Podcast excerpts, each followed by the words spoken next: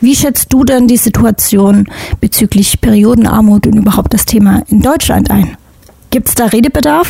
Ja, auf jeden Fall. Also ich finde es auch sehr gut, dass du das jetzt nochmal ansprichst, weil uns ist ganz wichtig, dass, oder ich glaube, wir haben auch selber im Laufe dieses äh, Filmemachens gemerkt, dass wir selber auch ähm, ja wirklich noch ganz viel tun können in Deutschland auch, um, um der Stigmatisierung der Periode, die in meinen Augen auch hierzulande noch vorherrscht, auf jeden Fall, ähm, um da irgendwie noch, noch mehr dem entgegenzusetzen das ist eben eine, eine, total spannende Verbindung auch. Auf der einen Seite eben Länder des globalen Südens, die unter dieser Periodenarmut und der Dimension der fehlenden Produkte nochmal anders leiden. Das würde ich auf jeden Fall auch hervorheben.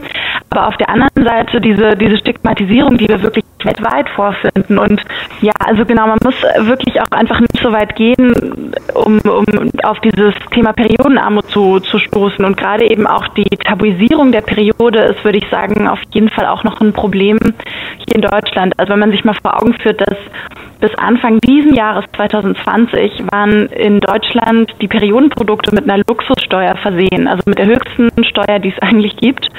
Und erst nachdem zwei Frauen sich da wirklich lange, lange Zeit einer Petition gegen eingesetzt haben, wurde das dann endlich mal geändert.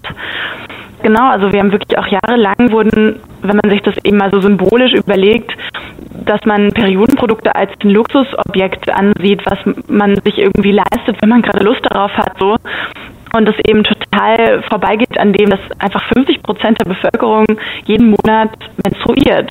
Also wir haben auch selber gemerkt, so ich, ich habe zum Beispiel gemerkt, dass es mir echt auch nicht leicht fiel, teilweise mit Männern darüber zu sprechen, dass ich einen Film über Menstruation mache. Also einfach zu sagen, ich mache einen Film über Menstruation ohne dann irgendwie zu erklären, warum ich das mache oder ähm, was, was eigentlich das Problem ist in Namibia, habe ich echt am Anfang Schwierigkeiten gehabt, weil ich gemerkt habe, ich rede tatsächlich auch selbst ganz selten und das mache ich jetzt ganz anders, seit ich da bewusst drüber nachdenke, mit Männern drüber und auch mit Jungs äh, seltener drüber.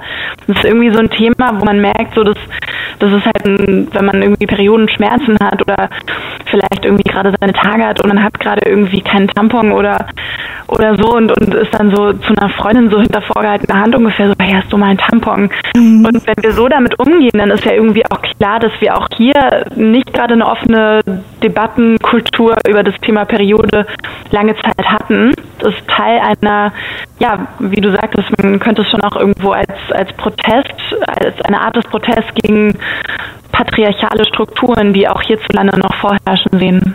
Charlotte, das ist ein super tolles Projekt, was ihr beiden da auf die Beine gestellt habt. Ein wunderschöner Film. Und ich danke dir fürs Gespräch und für deine Zeit und wünsche euch noch weiterhin viel Erfolg mit eurem Projekt. Danke dir, das war lieb. vielen, vielen Dank.